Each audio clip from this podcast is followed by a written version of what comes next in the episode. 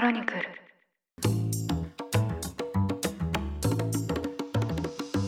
おはようございます。7月1日水曜日。ニュースコネクト。あなたと経済をつなぐ5分間。パーソナリティの野村貴文です。この番組では1日1つ5分間で世界のメガトレンドがかかるニュースを解説していきます。朝の支度や散歩通勤家事の時間などにお聞きいただけると嬉しいです。さて今日のテーマはですね TikTok です。皆さんですね TikTok はどれくらい使われてますでしょうか？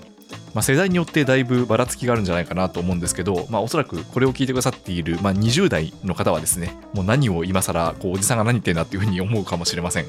で30代の私はですねあのまだ動画を見るときには TikTok よりも YouTube の方が多いんですけどただ TikTok のあの粘着性はよくわかるなという感じがしまして縦にスワイプしていくと次から次に動画が流れてくるとかですね、まあ、あとはほとんどの動画が短いので、まあ、すごくこうテンポよくですね次に行けるといったもので、まあ、気がつくと時間が経ってしまっているというのもまあなんかわかる気がします。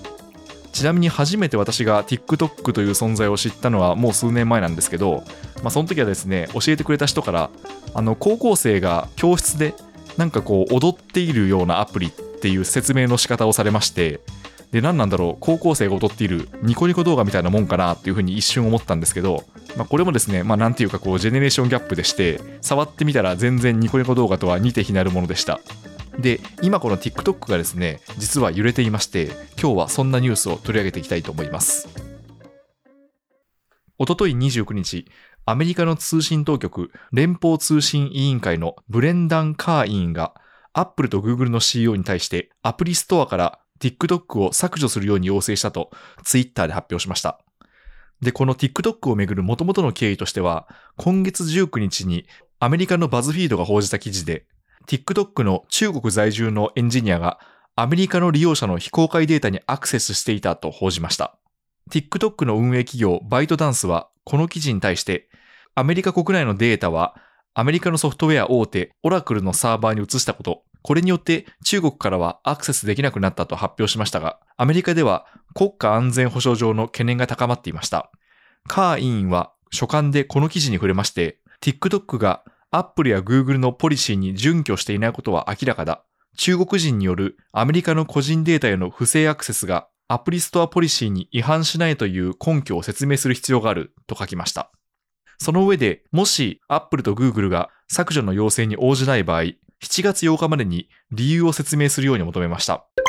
で、この TikTok がアメリカ国内でやり玉に上がるのは今回が初めてではなくてですね、トランプ大統領時代の2020年9月にはアメリカの商務省が TikTok のアプリストアからの削除を命じていました。これに対し、バイトダンスは差し止めを求め訴訟を起こしまして、結局、ワシントンの連邦裁判所がトランプ政権が求めたアプリストアからの削除を一時的に差し止める命令を出しました。その後、トランプ氏が大統領選に敗れて、バイデン政権が誕生したんですけど、バイデン氏が前大統領の大統領令を取り消す命令に署名したことで、TikTok は削除を免れていました。で、実は TikTok はここ数年で世界で最も利用されているアプリの一つとなっていまして、ついに今年ですね、アメリカの成人ユーザーが1日に費やす時間で YouTube を上回る見通しとなっています。で、特にですね、Z 世代といわれる若い世代の間で爆発的な人気を誇っているんですけど、まあ、そうした TikTok にこのデータ流出のスキャンダルが巻き起こったことでこの人気にどのように影響が出るのかが注目が集まっています